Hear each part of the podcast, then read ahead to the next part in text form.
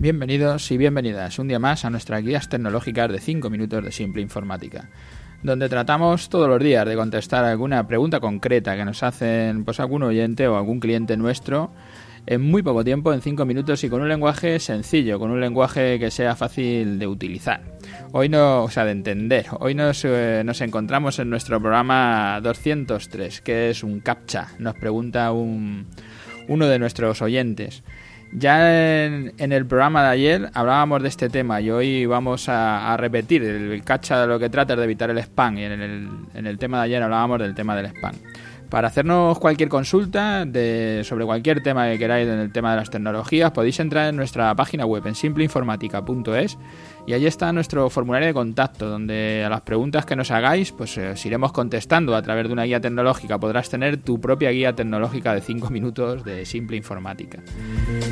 ¿Qué es un cacha? Es la pregunta que nos hacen hoy, ya digo que tiene que ver con el tema de la seguridad. Sobre la seguridad vamos a realizar una serie de podcasts porque nos están entrando preguntas que tienen que ver con la seguridad y es ese, gran desconocido e ignorado además porque la mayor parte de las veces no se le hace caso, solamente se, se habla de la seguridad cuando se tiene un problema, ¿no?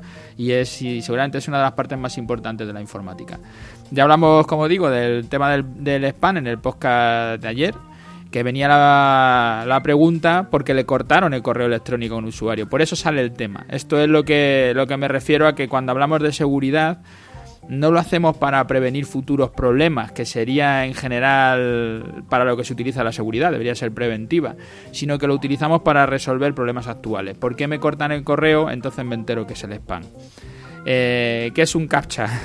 El cacha, en pocas palabras, por decirlo así simple, los puristas dirán que, está muy mal expresado, pero bueno, son esas preguntas o letras que te salen cuando rellenas un formulario y lo que tratan es de evitar el, spam, porque lo que detectan es si eres un humano o eres un robot. Y lo que intentan es que los robots no estén dejando pues todos los usos que se pueden hacer en la web, de mandar un formulario o entrar en un foro lo que están buscando los robots al final es dejar URLs de otras páginas para tener visitas, para atraer tráfico, pues, cosas así, ¿no? Y lo que se está intentando con ese cacha es evitar esto.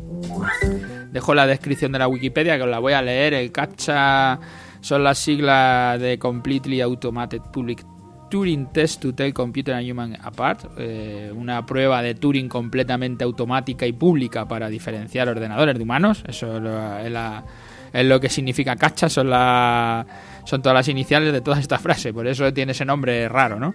Y, este test es controlado por una máquina en lugar de por un humano, como en la prueba de Turing, que es una prueba que se hizo dentro de la, parte de investigación de las, nuevas tecnologías de la computación.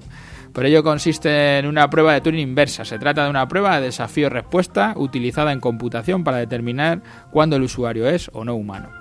Eso, esa es la definición técnica de, por parte de Wikipedia, que ya digo, la dejo ahí puesta y se utilizan para evitar estos robots o spam boot que les llaman, que, que, utilicen servicios como los foros, las altas en correo o cualquiera de todos los procesos que se pueden realizar automáticamente en la web, que son desatendidos. Tú pones en tu web, o date de alta en mi newsletter o haz no sé qué si todo eso puede llegar un robot y podría hacerte un ataque de negación de servicio, podría atacarte a la propia web para tumbártela, o simplemente estar dejando semillas o intentar entrar luego a ser un usuario con, con privilegios para poder atacarte a la propia web, o conseguir tu correo, como hablábamos el otro día, para luego poder hacer el spam. Bueno, tienen mil posibilidades.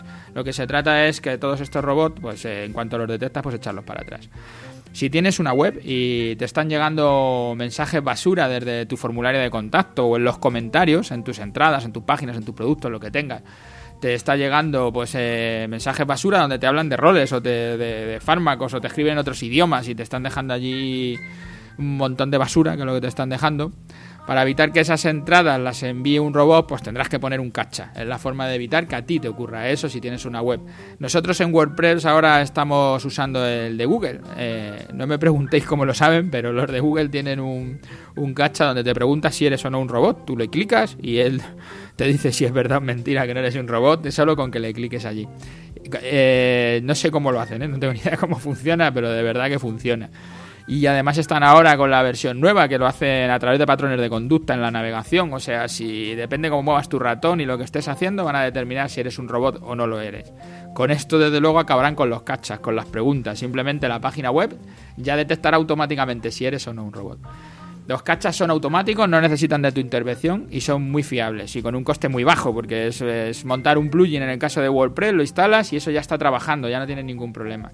Ahora, si los comentarios te lo están dejando humanos, que también están y te llegarán muchos, lo que vas a necesitar es poner un, anti-spam como puede ser a Akismet, que funciona muy bien y bloquea casi todos los comentarios de basura de la web.